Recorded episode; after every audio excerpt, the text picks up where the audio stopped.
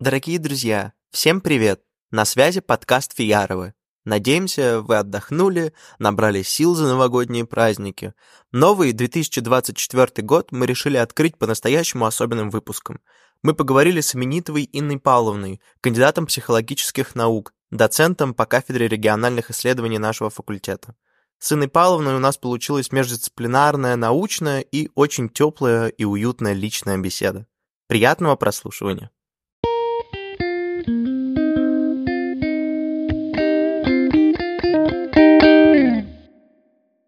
Инна Павловна, еще раз спасибо вам большое за то, что нашли время провести с нами эту беседу, за возможность для нас, для наших слушателей узнать вас поближе. И переходя к нашему интервью, к нашему первому вопросу, который, как вы сказали, вы нашли таким неоднозначным и самым трудным из всех, если бы вы имели возможность встретиться с собой в детстве, что бы вы себе сказали? Вот когда Путину задали такой же вопрос совсем недавно, что бы вы сказали себе в 2000 году? Он подумал и ответил. «Э, я бы сказал самому себе, правильной дорогой идете, товарищ. Вот ему проще. Почему? Потому что эта реплика относилась к нему, но, ну, например, на 10 лет раньше, когда, так сказать, он был моложе. Что касается взрослого человека и ребенка, то это очень такой момент щепетильный. Потому что с позиции опыта я могла бы сказать очень много, но ребенку говорить все нельзя, понимаете, да? Единственное, что я могу сказать, это даже не, не ему, а сама себе могу сказать. Не надо ничего ребенку говорить, потому что каждый человек должен прожить свою жизнь. Это первое. А второе, следующее. Вот советы еще никому ничего не помогали. Ни в чем. Понимаете? Поэтому получается так. Вот каждый человек проходит свой путь проб и ошибок. Другой разговор, что во время вот этого жизненного пути хорошо, если находятся рядом хорошие взрослые люди, которые вовремя скорректируют, вовремя подскажут. И не в плане назидания, а в плане просто, так сказать, вот умного, спокойного разговора с ребенком, как со взрослым человеком. Вот это очень важно. Поэтому, почему я это расценил, этот вопрос очень сложным. Ну, очень интересный ответ, да. правда. Обычно Спасибо. ожидаешь какой-то действительно совет, а тут прям. Да не, ну, ребят, ну, понимаете, я могу... Философия. Я Философия, ну, а конечно, ну, я ребенку могла бы дать совет, например, допустим, хорошо учись. Но это банально, и это смешно, понимаете? Ребенок бы сказал, да-да. Да-да, не, ну, понимаете, то есть, короче, чтобы отделаться, можно ответить, О, вот это, я отделаться не хочу. Спасибо. Пожалуйста. Спасибо. А вы всегда хотели свою жизнь связать с преподаванием или до этого вы мечтали о чем-то другом? Нет, судьба сложилась так. Вы знаете, как получается так? Вот когда вы маленький, да, вы абсолютно ребенок сам за себя не решает. За меня решили мои родители. Судьба решила. То есть получается такая ситуация. В школе, в которой я учился, во втором классе, выбирается иностранный язык. Ну, в четвертом, по-моему, раньше было. Вот. При переходе из четвертого в пятый выбирается иностранный язык. И предлагается два иностранных языка. В простой школе. Такой общеобразовательный. Английский и немецкий. А у меня в семье французский язык у родственников моих. Поэтому все, моя мама задает директору вопрос. Значит, скажите, пожалуйста, а французский нельзя, вот мою девочку, так сказать, в класс, где французский язык? Директор говорит, нет, у нас нету. Но, видно, ему попало это в это. Вот хороший человек. Вот я вам также желаю в жизни, чтобы вам на вашем пути встречались хорошие люди. Мне встречались, и я скажу так, ну, сказать много, это не надо так говорить, потому что много – это относительное такое, э, значит, количество. А вот энное которых я хорошо помню, и которых я уже давным-давно, я их уже э, не, и не встречала, и знаю, что, может быть, многих и нет в, жи в живых, но я страшно им благодарна, и всегда вспоминаю вот с таким теплым-теплым чувством. И говорю о том, что в данной ситуации, вы знаете, как, какова роль, какого значения вот у человека, у любого, кого вы встретите на своем жизненном пути. От этого очень много зависит. От тех преподавателей, с которыми вы имеете дело, от тех вообще вот на улице, так сказать, с кем, или знакомых, родственников и так далее. Много людей таких не бывает, но бывают вот исключительно энное количество человек, которые однозначно делают судьбу. И вот этот директор неравнодушная, понимаете, да? Вдруг она вызывает мою маму, вызывает, вернее, сначала меня. Разговаривает со мной, просит показать дневник, видит, что у меня там одни отличные оценки, и говорит, девочка, Скажи маме, чтобы она зашла. Моя мама заходит, а та говорит, есть место в спецшколе, я могу порекомендовать вашему ребенку. И меня, значит, вот буквально принимают в эту спецшколу. И все, жизнь уже, линия жизни определена. Понимаете, да? Определена как? Французский язык, дальше французский факультет, где? Иньяс. А вы говорите, у вас в семье говорят по-французски, родители жили Все. во Франции? Нет, никто Или меня не жил во Франции, язык? у меня учили французский язык, учились, заканчивали ИНЯС тоже, и, и, так сказать, вот так, все это связано вот таким вот образом. Ну, Вот. у вас было желание его учить? Не немецкий, не английский, а именно Ребят, французский? ну в, на- в четвертом классе мне абсолютно было без разницы, что английский, что немецкий, что французский. Потом только ты понимаешь, понимаете, потом появилось, у меня была шикарная спешкова, С- спешкова номер 41 на проспекте Вернадского, она была новая абсолютно, это был первый набор, первый, первый выпуск мы были. Вот, мы заканчивали, 19 человек нас было. Принимали 34, осталось 19. Остальные не выдержали, по, по дороге отсеялись. Сложно было, потому что на, на вывеске в школе было написано «Школа номер 41 с преподаванием ряда предметов на французском языке». Поэтому физика на французском, вы представляете, что такое, или Ой, география? звучит очень Все, я, Физика-то на русском непростая. я вам ответил на ваш вопрос. Поэтому вот, вот так складывается судьба. Понимаете, поэтому вот этот э, вопрос, я его расцениваю, а, а, вот вы в детстве каким хотели быть? Пожарником. Ну, мечта не осуществил. Но он немножко такой детский, да, это вопрос. Поэтому в детстве, конечно, безусловно, значит, мы играли в куклы, кем-то хотели и так далее. Но у меня, вот знаете, как получается, у меня, так сказать, э, определилась жизненная судьба очень рано. Вот я вам рассказала как. А вы закончили школу и потом сразу поехали на стажировку во Францию? Нет, Или как я- она случилась? Я поступил сразу в Институт иностранных языков. Причем мне родители говорили, «О, господи, дорогая, ну заехать на тройке. Потому что в ИНЯС поступить невозможно был, конкурс бешеный был. И когда я начала все экзамены, значит, приносить пятерки, все, все раз были поражены.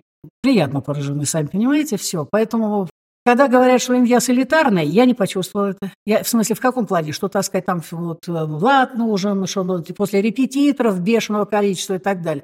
Это не моя судьба. У меня что-то получилось все вот так. Мне школа ос- а- оказалось достаточно. Сильная школа была. Я сдавал историю, мы сдавали, мы сдавали, писали сочинения. Прекрасно. Я русский язык обожала, литературу говорить не надо. Особенно я русский язык обожала. Я э, думаю, что вы видите это. Да. Почему? Потому что в данной ситуации что, что такое язык? Любой. Язык – это система. И вот это все зависит от преподавателя. Я помню Веру Васильевну, великолепного преподавателя русского языка.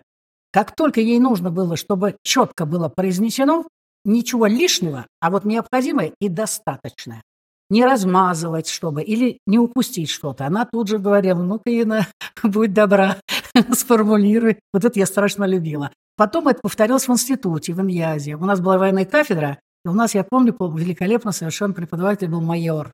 Он в форме ходил, в погонах. Вы Воен- были на военной кафедре? Конечно, у меня есть военное звание, лейтенант, старший Да вы лейтенант. что? А Этого же? точно никто не знал. Я военный переводчик по, по военной специальности, да. Более того, поскольку я занимала административную э, должность высокую, то я в резерве. И когда я увидела, что меня не заберут в случае военных действий куда-то, так сказать, вот э, в войска, что называется, в активные, или как оно там называется, э, значит, э, я сказала, а почему? Они говорят, потому что вы, в резерве, вы будете обучать. Так что все, мы во время военной кафедры мы изучали армию США и Франции. Очень интересно, правда. Все было, все было на иностранном языке. Поэтому это еще к занятиям. Понимаете, сколько лексики было, сколько возможностей было и так далее и тому подобное. Великолепный был преподаватель, я до сих пор помню, и каждый раз он очень любил, когда я рапорт задавала. Ну, Да. таким голосом. Понимаете, в чем дело? Нужно построиться было, пойти на кафедру, э, доложить старшему э, руководителю, там, как правило, это был генерал. Товарищ генерал, разрешите э, обратиться к товарищу майору? Разрешаю, говорил он, я к майору. Товарищ майор, группа номер такая-то для занятий построена. Хорошо, говорил он, свободны, вольно. И я пошла. Вы знаете, почему это? Это не потому, что, так сказать, вот эта игра какая-то, а потому что, э, если вы получаете военный билет, то у вас должна быть какая-то строевая подготовка, хотя бы минимальная. Ну, хотя бы в строю стоять вот так Мгм. ровненько вы должны. Хотя, конечно, когда девчонки стоят, знаете, там на платформах и так далее, особенно у нас еще одна беременная была э, девочка, это было, это было немножко, так, э, так сказать, комично. С одной стороны, ну, а с другой стороны, понимаете, все серьезно. Потому что в группе не только девочки учились, и ребята тоже. Получали военный билет, э, военная кафедра была, все должно быть на уровне. Так что это, это интересный опыт был, очень интересный. Действительно. Блестяще знали французский язык, ребята. Вот этот майор потрясающе совершенно говорил на французском. И поэтому очень много, так сказать, все. Но это был 73 год, и в 1973 году У нас, э, значит, э, получается, где-то было после второго курса на третьем появилась, значит, возможность вот на стажировку. У нас был курс 50 человек, практически все отличники. Если кто-то получал тройку на экзамене, то знал об этом весь факультет. Ой-ой-ой. Я однажды за, весь, за все время обучения получила 4 на экзамене по научному атеизму. Там целая история была, я не буду это подробно рассказывать. Так меня декан вызвал, говорит, и на пересдавай. Я говорю, не буду, а уже каникулы. И он так это, на меня сердился, брови срегал и говорил, лишу повышенной стипендии. Ничего, конечно, не лишил, абсолютно. А у меня была путевка уже в дом отдыха, понимаете, поэтому. А история там получилась как? У нас преподавательница, которая принимала экзамен, она обиделась на то, что всем на подготовку к предмету давали по 4 дня, а ей только 2. И мы где-то 24-го сдавали экзамен, а 25-го уже кончается сессия. А на подготовку было только два дня. И вот она считала, что в деканате, она сказала, за два дня научную такую дисциплину, как научный атеизм, подготовить на отлично нельзя. А мы молоденькие были. Э, и сейчас бы я ей ответила, а мы готовили не, не два дня, мы готовили весь семестр. Но тогда мы не нашлись. Она не поставила ни одной пятерки. Понятно, да?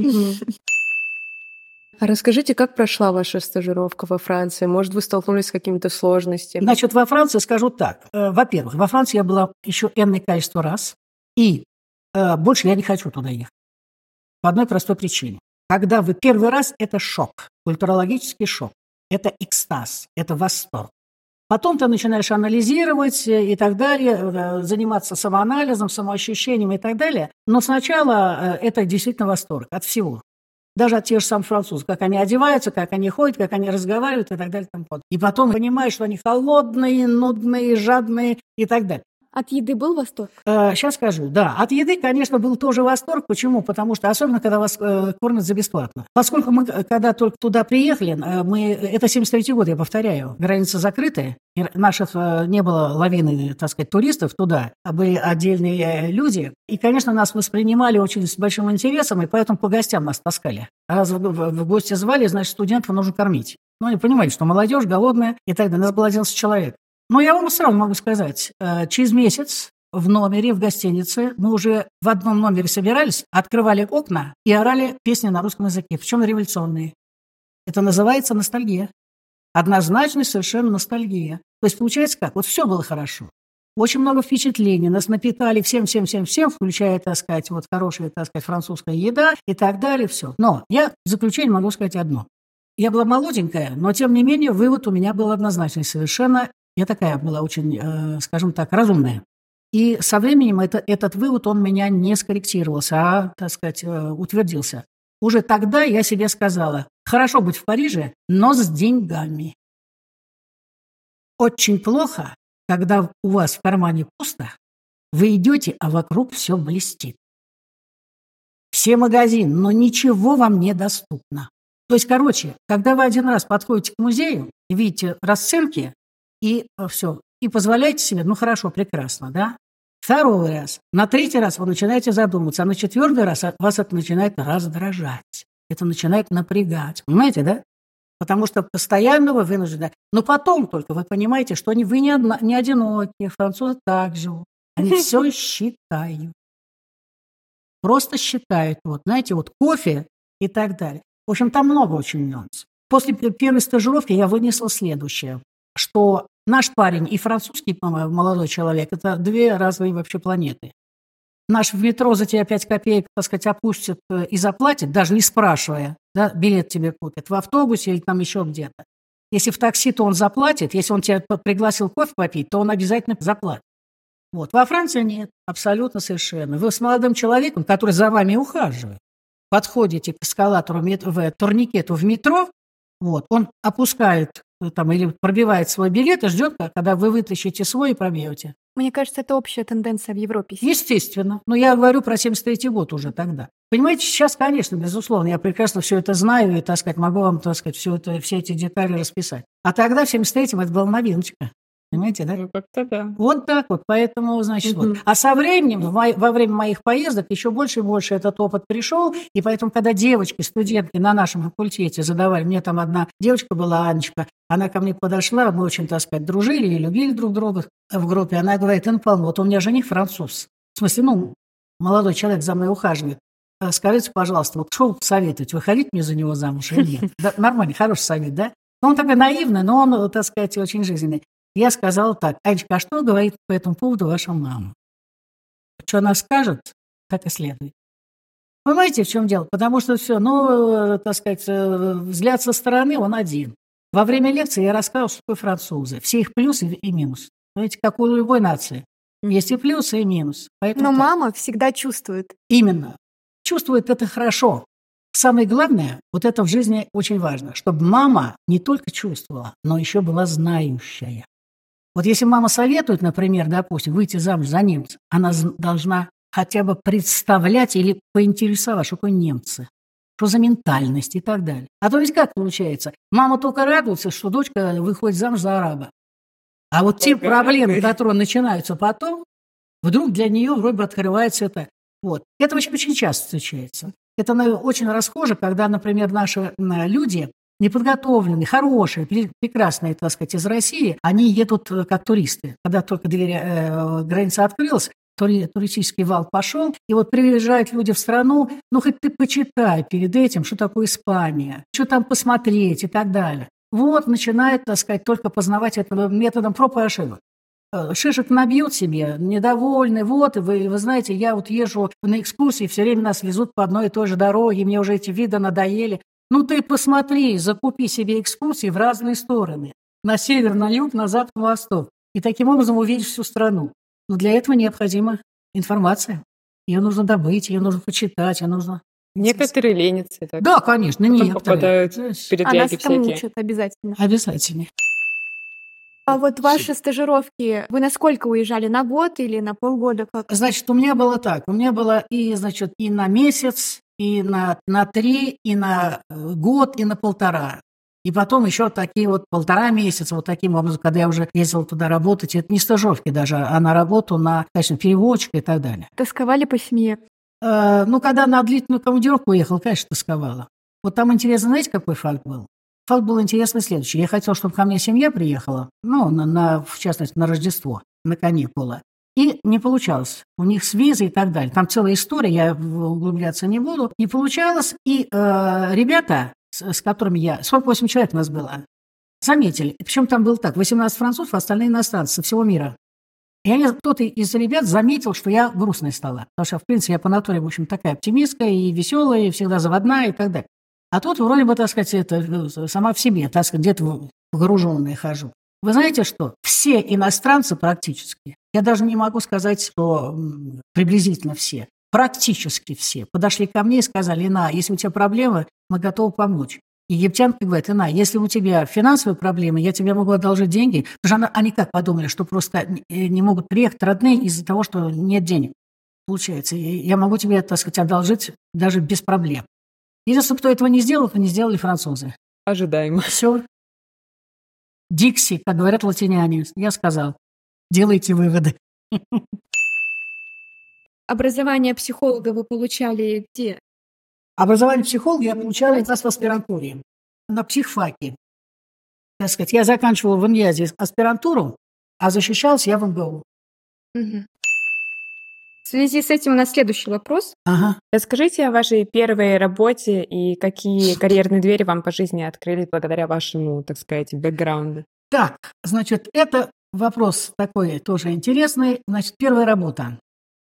Значит, вообще у меня, в принципе, сложилась, может быть, жизнь, как говорится, не очень э, обычно. Я имею в виду не, не, не как вот э, складывается в большинстве случаев. Ведь в большинстве случаев человек ищет себя какое-то время, да, там, пока вот он не определится, не придет к какому-то э, финалу и скажет, вот это мое, вот это наконец-то я нашла, и теперь я буду уже всю оставшуюся жизнь сидеть и заниматься вот этой, этой проблематикой. У меня все сложилось абсолютно четко. То есть вот, знаете, как называется, чему учился, то и пригодилось. Все знания, которые я получила в институте, до копейки, мне по жизни пригодились. Некоторые говорят, ой, вот нам приходилось изучать научный атеизм. И что? Блестяще, что приходилось его изучать. Потому что, извините меня, если вы можете не разделять эти точки зрения, но вы должны знать точки зрения своих оппонентов. Правильно? И так далее. Более того, ребят, в этой жизни, в этой жизни есть очень много лишних вещей по жизни. Единственное, что никогда не бывает лишним, это знание. Более того, Вот у вас в жизни вашей я могу, или кто-то может, отнять что угодно. Все может. Деньги, даже саму жизнь э, могут отнимать. Верно? Имущество и так далее. Тому. Единственное, что у человека нельзя отнять, это знание. Вот я не могу у вас отнять знания, которые вы получили здесь. Бы я ни делала.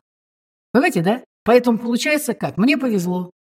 Когда вы, у нас пять лет обучения было, пятый курс мы заканчиваем, и нам говорят, ребята, если у кого-то есть возможность места работы себе э, самим найти, пожалуйста, предлагайте. Факультет занимался распределением. Закончив университет или институт, вас не выкидывали просто, а вы куда-нибудь идите и дальше устраивайтесь сами. Обязательно институт интересовался и так далее и тому подобное. Поэтому, во-первых, вам должны были предложить места работы. У нас в деканате лежал список предприятий, на которые вы могли пойти. Все, кто хотел, выбирал из этого списка и так далее. У меня, так сказать, родственники работали в этом направлении и так далее. Но тому моменту я уже знала, что меня оставят в институте. Это было высший вообще пилотаж, это у нас ленинских стипендиантов только оставляли, как говорится. Вот, это было раньше.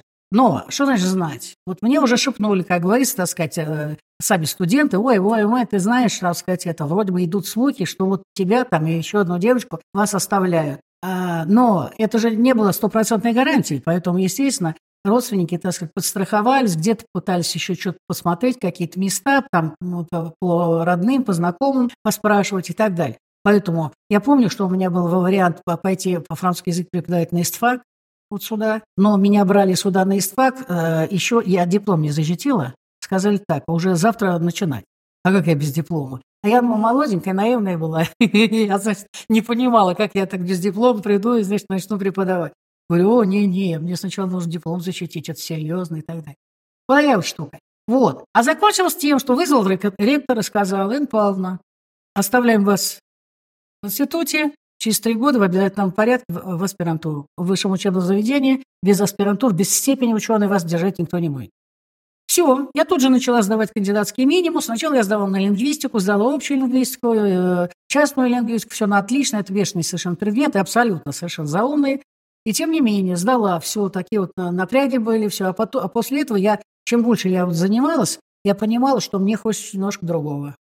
И тут заведующая кафедра мне сказала, вы не хотите, Инна Павловна, вот на кафедру психологии, но там нужно сдавать еще общую физиологию, а это предмет, который, сами понимаете, в молодости мы бесстрашны. Вот физиологию ты взяла, выучим, не знаю, выучим.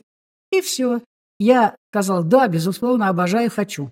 И все. И таким образом сложилась судьба, чему я очень рада. Потому что у меня был э, в аспирантуре мой научный руководитель, заведующий кафедре ученый с мировым именем Зимняя Ирина Алексеевна. Это просто, мало того, что это был грандиозный, великолепный, крупный ученый, ко всему психолог, к всему прочему, это был еще обалденно совершенно душевный и умный, умнейший человек. А почему фияр? Как вы пришли к фияру? А значит, я пришла вот как. Это сразу, это страшно интересно. Значит, э, вот для краткости скажу таким образом. Я 10 э, лет руководил кафедрой в Институте иностранных языков, кафедра романских языков. А после этого мне, кроме заведения кафедры, еще предложили, ну и я работала э, где-то год, зам декана. Зам декан по учебной работе. Это ужас. Эта работа вообще ужас. Честно говорю. И вот однажды, вот как пример просто, таких много вариантов было, я могу на это дело очень пространственно рассказывать, много интересно. Но вот один пример следующий. Я замдекан, у меня свой кабинет, вот как мы сейчас с вами сидим, а через стенку идет, идут занятия. И там молодая девчонка преподает французский язык. Это реальная ситуация. Я здесь не кокетничаю, не придумаю, ничего. Я абсолютно не набиваю себе цену, что называется. У меня двери вроде бы приоткрыты, но стеночки тоненькие, что там говорить.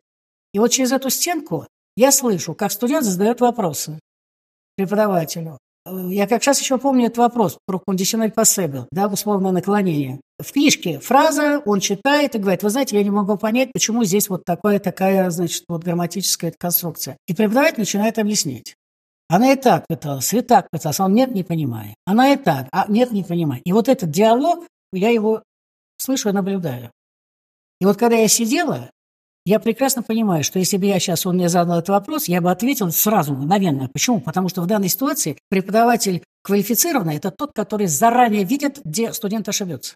И поэтому подстилочку подкладывает заранее. Не потом уже начинает разгребать, а заранее, значит, Ну, конечно, безусловно. Я прекрасно понимал, что если бы я сейчас была на месте вот этой, так сказать, молодой преподавательницы, то, так сказать, вопрос вообще у пацана бы был снят э, через секунду, и он пошел бы э, обремененный знаниями, что называется.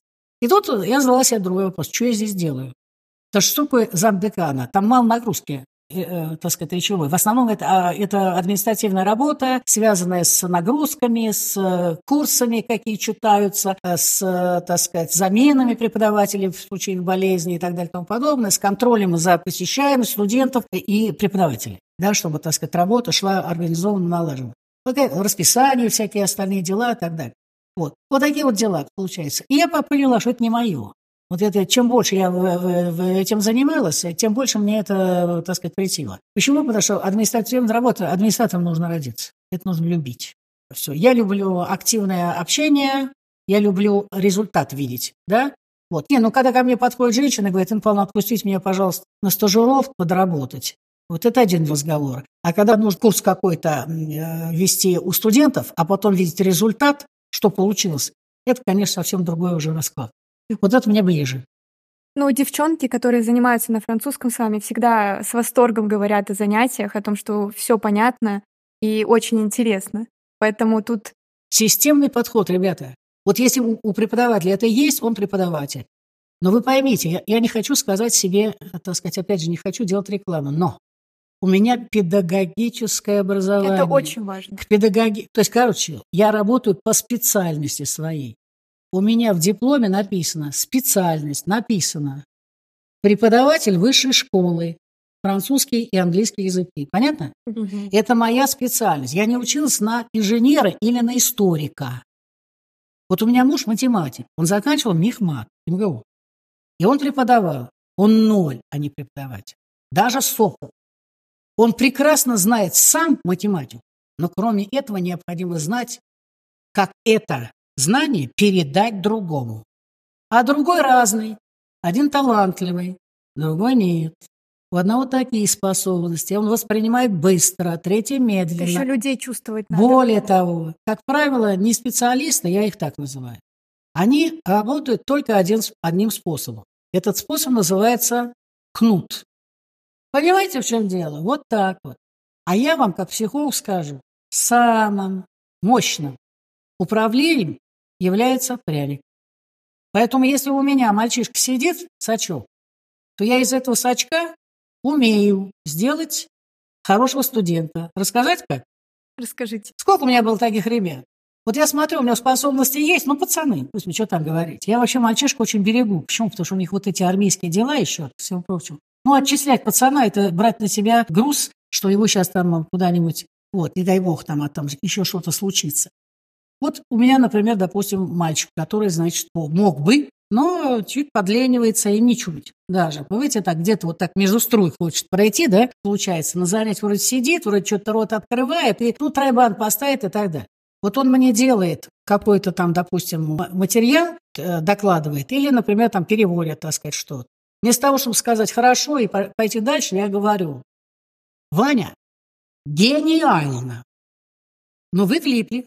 Вы влипли по одной простой причине, что теперь, когда вы показали, на что вы способны, я другого результата от вас не приму. И этот Ваня в следующий раз, он поест, не поест, понимаете, да? Но он приготовит. Просто потому, что я сказала так, ну подождите, вы суперспособный человек. Вы что мне вот этот тройбан, который, так сказать, вот эту ерунду, так сказать, вот, э, примитив вот предлагаете? И чтобы я еще вас так как приняла от него и хвалила, что? Да ну смешно. И все. Потому что мы так сделаны, ребят. Ну, вы так сделали. Понимаете, в чем дело? Ну, слушайте, когда, например, каждый раз человек говорит о том, что он идиот, идиот, идиот, какова его будет реакция? Реакция будет следующая. Да отцепитесь от меня все. Возненавидеть же это французский язык. Как правило, и бывает. Ну, и не только французский, любой другой дисциплин. И наоборот, психологически человек мотивируется успехом. Все. Если, у вас успех, вы любите. Если вам что-то не дается, вот в, в, в этом плане, вы будете избегать неприятностей. Это мотивационная ориентация элементарная. Их четыре штуки. Четыре в жизни. Вы ориентированы на результат, на сам процесс. Нравится учиться. Нравится на факультете, нравится общаться с ребятами, преподавателем и так далее. Избегание неприятностей. Господи, поставь тройбан, и мне больше от вас ничего не надо. Или, например, девочка учится на отлично, просто потому, что папа ругается с мамой и обещает не купить там что-то, чего она вожделеет. Вот это избегаем неприятностей. И, конечно, ориентация на оценку. У нас огромное количество есть тех, которые ориентированы только на оценку. Вот поставьте 5 и все, и все. Знаю, не знаю, это другой разговор. Главное, чтобы в зачетке стоял и так далее. Все. Самая сильная мотивация какая? Конечно, это на процесс, когда в детстве, когда вот вы играете, увлеченный и так далее, там, в азарте. В вашем возрасте, конечно, результат. А это вам психологическое образование так помогает? Конечно, безусловно. Или все-таки жизненный опыт? Не, ну, ребят, понимаете, есть такое понятие, как бытовая психология. Бытовая. Это те книжки, которые на развал, их не покупайте. Это ерунда абсолютно. Лучше учим по психологии. Купите вот в МГУшевский и таскать это. А вот это развал, это, это все это коммерческие эти дела, эти издательства гнали такую ерунду. Но, конечно, безусловно, когда у вас есть образование, когда вы понимаете, когда вы, вы, вы разбираетесь в этих категориях во всех, когда вы не путаете, что такое характер и что такое темперамент, угу. и что не, не одно и то же, то в таком случае как бы, это вам помогает и э, в быту, безусловно. Конечно, мне это все дело помогает. Мне помогает это и с, с моим сыном, когда я его воспитывал, помогает с внуками и так далее. Потому что в данной ситуации однозначно совершенно психологически, вы знаете, как вот стереотип какой? Например, отношения невестки со, со свекровью. Правильно? Вот, однозначно. Он у меня уже на другом фундаменте строится. Прекрасно понимаю, что для того, чтобы были отношения, любые, их надо строить. С неба не упадут отношения ни с мальчиком, ни с мамой, ни с друзьями, ни с подругой и так далее. Не ждите, что вдруг вы встретите Катю, э, с которой вы э, через пять минут вот прям да, родными Это душами. все работа. Абсолютно. Угу. Поэтому так получается. Работа, вот понимаете, вот они понимают друг друга. Это вот и значит, так сказать, работать в этом направлении. Проще всего, как говорится, знаете, когда разбегаются, когда не хотят работать. Это называется избегание неприятностей. Не хочу я больше, так сказать, вот это вот делать терпеть, не надо мне это дело, и, и разбежались. Вот. А если вы строите, однозначно. Во время строительства обязательно бывают успехи, бывают Взлеты и падения. Да, естественно. Ну уж падение это уж слишком сложно. Ошибки какие бывают, которые все. Но если вы понимаете, если вы настроены на работу, тогда вы исправляете, идете дальше. А если вы настроены, как говорится, не, не, не на работу, тогда вы просто разбегаетесь в разные стороны. Чего очень жалко. Очень много ведь людей по жизни, которые, так сказать, вот жизнь соединила, они разбегаются. Друзья, правильно, нет? И, так сказать, я не говорю только вот о такой какой-то близости, так сказать, там, мужчины, женщины и так далее. Нет. А вот э, в этом плане очень много. Ой, нет, я, значит, это. А на самом деле, если бы поработали, было бы все окей. У нас такая атмосферная психологическая сессия получается. Конечно. А как? Очень даже интересно. Да, естественно. Хотелось бы еще спросить, вот мы уже затрагивали тему высшего образования. Как вы считаете, насколько важно в данный момент высшее образование? В настоящее да, время. в настоящее Понятно. Значит, сразу могу сказать, важно. Супер важно, и я вас поздравляю, что вы это поняли, и что вы взяли на себя труд. Не слушайте тех, которые говорят, что не надо. Почему? Пройдет время, и в данной ситуации те, которые говорили, что образование выше не нужно, ну, вообще образование, вот, его продолжать. После высшего также, тоже нужно продолжать дальше. Я не говорю о том, что идти в аспирантуру и магистратуру и так далее. Нужно книжки читать, самообразованием заниматься. Потому что вам уже в университет дают механизмы образования, механизмы, и вы можете уже самостоятельно уже себя направлять в этом отношении. Понимаете, в чем дело? Люди, которые ставят, замирают на определенной точке, с возрастом приходят к тому, они начинают не любить свою работу. Почему? Потому что это одно и то же, это, так сказать, однообразно и так далее. Высшее образование дает простор выбора, как вы сказали, знаний лишних не бывает, Нет. и предметы не все Абсолютно. потому что Абсолютно. разбегаются Абсолютно. Развитие. границы бесконечно Да. вечного. Ну, смотрите, вот вы, например, выучились на повара, да? И все, и сказали, мне достаточно, все, зарплата шикарная, в ресторане работаю, готовлю, и, так сказать, это, не, не трогайте меня. Отработал до сих пор, домой пошла, свободное время, отпуск есть, прекрасно, и зарплата шикарная. Но наступает момент, человек так создан. Но человек не может, он же не машина, понимаете, да? Он не японский конвейер, путь в психушку. Когда одно и то же, одна и та же операция, операция, операция, операция, даже если вам будут за нее платить. Русский человек так работать не может. Мы творческие, мы не японцы. Мы на, на конвейере очень можем мало времени провести. Можем, когда надо. Вот видите, во, во время ну, Великой Отечественной войны это очень яркий пример. Но это, в данной ситуации у нас должна быть идея, которая вот движет. Какая идея в конвейере? Ну какая идея, когда в одну и ту же операцию идет? Все. Поэтому так, нужно расти, Значит, человек обязательно, если он хочет удержаться, так сказать, он обязательно должен каким-то образом самоусовершенствоваться. А высшее образование раз- раздвигает горизонт. Поэтому вперед знаний мало не бывает. Какие качества в людях привлекательны для вас? Вот в людях это абстракт. Потому что в женщинах одно, а в мужчинах другое. В студентах. Ну, я, знаете, как скажу, вот не привлекают, а в какой э, среде мне комфортно? В отзывчивой. Вот только в отзывчивой. Мне очень сложно работать с людьми. Это действительно такая напряжная работа, которая... Есть у меня такой час студент в этом году. Он очень, так сказать, он вещь в себе. Он интроверт, это называется. Легче работать э, с экстравертами. С теми людьми, которые отзывчивые. Которые отзывчивы на знания, отзывчивы на эмоции. Понимаете, да? И так далее. Жизнь должна быть, а особенно учебная жизнь, молодая жизнь, какая у вас, она должна быть насыщенной, веселой, энергичной и так далее. Вот это однозначно. Если обучение нудное, такое очень такое тяжелое, так сказать, о Господи, когда же это сессия, сбросить эти, это все дело и уйти, это, конечно, не очень хорошо. Вот и все. Я люблю работать, и, и во, во время работы я люблю студентов, которые в этом плане обладают всеми вот этими качествами. Если, например, человек интроверт, это не его э, плохая характеристика. Другой разговор, что, конечно, с ним нужно работать по-другому. Вот у меня вот этот молодой человек, он мало вписывается в группу. Понимаете? Мало вписывается в группу. И мне очень жалко, потому что в данной ситуации я хотела, чтобы все студенты между собой общались. Все. Чтобы никто не, не сидел там и не чувствовал себя изолированным каким-то и так далее. Но для этого необходимо не то, чтобы внешний контакт, чтобы на него, так сказать, вот а, обрушивалось, так сказать, внимание, но и ему самому нужно поработать в этом смысле. Но не хочет работать, значит, получит то, что получит. А вы бы смогли описать ваш характер пятью разными словами? Э, пятью разными словами. Ну что, попытаюсь, конечно. Я экстраверт, безусловно. И это мой плюс большой, но и минус также. Особенно с возрастом, вы увидите. Не всегда нужно быть очень открытым.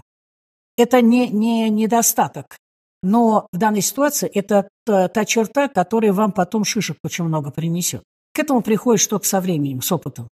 Поэтому вот эта открытость, она мне в жизни очень э, иногда приносила, скажем так, э, негативные эмоции. Я взрывная, однозначно совершенно, но все в этой жизни компенсируется, ребят. Короче, получается, я очень быстро загораюсь, но у меня нет ни одного человека, которого я считал своим врагом. Я по жизни просто самоанализом я люблю заниматься, это мое, мое любимое, так сказать, э, занятие. Понимаете, в чем дело? Я отходчива. Поэтому через пять минут, вот обычно ведь как, поссорились, я знаю таких людей, которые говорят, я никогда не прощаю никому ничего, я все помню. Вот это не мой случай. Вот, я встречал таких людей, которые сами о себе говорили с пониманием. Уже дело. Вот обычно как? Например, допустим, даже вот, знаете, на ножах поругались, вот, казалось бы, все, разбежались в разные стороны. Если человек через пять минут, я с ним столкнусь, я ни за что абсолютно не пройду мимо, я буду вести себя так, как будто ничего не случилось. То есть получается, понимаете, да? Получается, в этом отношении это очень хорошая черта. Она мне очень в жизни помогает э, и здоровье много сохраняет. Почему? Потому что копить в себе и потом ненавидеть ходить, это ужасно. Вот это много э, отнимает энергии. Э, значит, э, э, это системно. Вот я это знаю четко совершенно, но это любой подскажет вам. Вот, например, по тому, каким идет преподавание образом. И где-то, господи, э, всегда любое качество обязательно из плюса может перейти в минус, если его слишком много, и наоборот. Поэтому у меня, получается, вот эта системность, она мне иногда в перекос идет. Потому что, знаете, когда? Э, В перекос когда идет? Перфекционизм. Допустим, так сказать, я э, где-то иногда не очень даю свободно дышать своим родным. Ну, например, в семье. Я строю мужа. Я не могу, например, допустим. То есть, смотрите, если, например, допустим, я вижу на полу, на полу скрепку, даже если я страшно больная, у меня ноги больны, спина отваливается и так далее и тому подобное, но я нагнусь, подниму ее и положу, пойду туда, где лежат у меня скрепки. Если вы меня сейчас спросите, где у тебя ни- нитки, я вам скажу, куда пройти, на какой полочке, в каком ящичке, в какой коробочке. Понимаете, да? Ну, все, люди не все такие. И поэтому получается такая штука, что в данной ситуации, значит, вот, ну вот у меня это есть, я требую. Но здесь еще, знаете что? Здесь еще преподавательская. Потому что, когда мне муж говорит, Ин, ну ты, понимаешь, ну хватит обучать. Я говорю, что? Минуточку. Если бы ты хотел, чтобы я никого не, из вас не учила, тогда не надо было меня отправлять на работу в течение многих-многих-многих десятилетий. Понимаете, в чем дело? Вырабатывается вот это. Поэтому все время ты Мгм. руководишь, строишь, так сказать, объясняешь и так далее. Вот это вот, так сказать, есть. Ну, вот такие вот э, вещи получается. Дальше. Вы наверняка подумаете, что я очень такая открытая, разговорчивая, контактная и так далее. А ребята, нет. В работе так, но вы меня, если бы увидели, например, то есть я люблю одиночество, я люблю самоанализ, я самодостаточна. Ну вот, Что бы вы посоветовали студентов, как справляться со стрессом? Ой, да, это, конечно, Сократ. Все в этой жизни проходит, даже сама жизнь. Это единственное. Вообще, в принципе, выход из стресса, ответ только один. Не слушайте больше никого. Это все это ерунда. Время. Человек должен пережить этот стресс. Должно пройти время. А вот всякие эти, знаете, поголовки вас будут гладить, успокаивать и так далее. Это абсолютно ничего не действенно. Потому что в данной ситуации стресс вну- внутри вас, так сказать, родился, он внутри вас должен, извините меня, и ноги протянуть. Не, ну, конечно, безусловно. Если вас что-то сильно заинтересовало, то в данной ситуации вам необходимо пережить. Вот раньше, помните, приходило извещение с фронта о гибели да, солдата какого-то, мать получала это извещение, и говорили «поплачь». Да? Вот говорили «поплачь». То есть, короче, внешний выход должен быть. Внешний выход. Поэтому так, помните вот что, что когда мы все про- произошли по Дарвину, да, от, от обезьяны, когда обезьяну раздражить, то что она делала? Вот в, момент гнева, в момент стресса, она брала дубину и крушила все вокруг. Это способ. Брать дубину и крушить все вокруг. Понимаете? Ну, вы же в современном живете обществе, вы себе позволить этого не можете. Искать какой-то выход, ведь давайте жизненный опыт что показывает? Какие вы- выходы стресса люди находят? Вот. Мужчины пить начинают, верно? И всякие остальные другие вот такие вещи. То есть, короче, уходить в небытие, в, заб... в, Избегание. Это Конечно. избегание. Вот, поэтому так. Ребят, нет, время. Только время. Нужно это конечно. прожить. Да, да, любой стресс переживается. Потом он у вас в опыте, и в следующий, в следующий раз вы уже не войдете в такой, ну, так сказать, клинч. И последний, самый Да. последний вопрос. А какой у вас девиз по жизни? Вот в какие-нибудь времена там грустные, тяжелые, что вы себе говорите? Что я себе говорю? Ну, во-первых, так. Я повторяю себе все время несколько таких позиций. Во-первых, одно я вам сказала, все в этой жизни проходит, даже сама жизнь. Второе, торопиться надо медленно, однозначно. Если вы еще этого не поняли, понимаете, по жизни придете, будете жалеть, что поняли поздно. Торопиться надо медленно. И, конечно, безусловно, я вам, знаете, что желаю?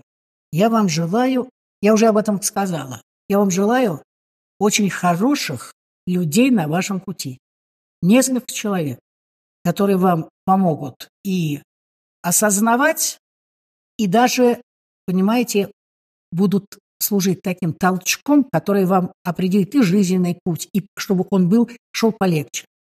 Понимаете, да? Вот как мне. Никогда не забуду своего декана, великолепно, царство ему небесно. А значит, секретаря парткома, умнейшего человека, э, синхронного переводчика с французского языка, который его постоянно вызывали, вот, когда на высшем уровне нужны были переводчики во Франции, он э, его буквально на, несколько дней летал туда. Значит, вот э, за- заведующий кафедрой по психологии, который сказала Зимняя Ирина, Ирина Алексеевна, вот это люди, которые сделали судьбу. Они сделали судьбу. Ну, не, не, еще, так сказать, я вспомнила сегодня и очень рада этому того директора, я, я сейчас, конечно, имени его вам не скажу, который, собственно, дал основное направление, вот, так сказать, мне жизни. Вот. Я желаю вам, чтобы вам в жизни повезло. Повезло. Это нужно обязательно, чтобы повезло. Другой разговор, что вот эта удача, ее нужно увидеть. Ее нужно вовремя поймать. Потому что можно пройти мимо и вот все. Ловите обязательно. Но для этого нужно думать. Нужно думать активно. Это мышление, это деятельность. Понимаете, да? Вот. Поэтому все, работайте. Спасибо. Ну, У нас еще на второе интервью как бы собирается. Про Евросоюз. Обязательно. Всё, Спасибо вам большое. Спасибо вам, девочки. Мы хотим поблагодарить Инну Павловну за ее время и неравнодушие. Она замечательный человек и преподаватель, который умеет вдохновлять и мотивировать студентов, а также верит в каждого из них и помогает им раскрыть свой потенциал. Спасибо, что слушали наш подкаст. До новых встреч! Thank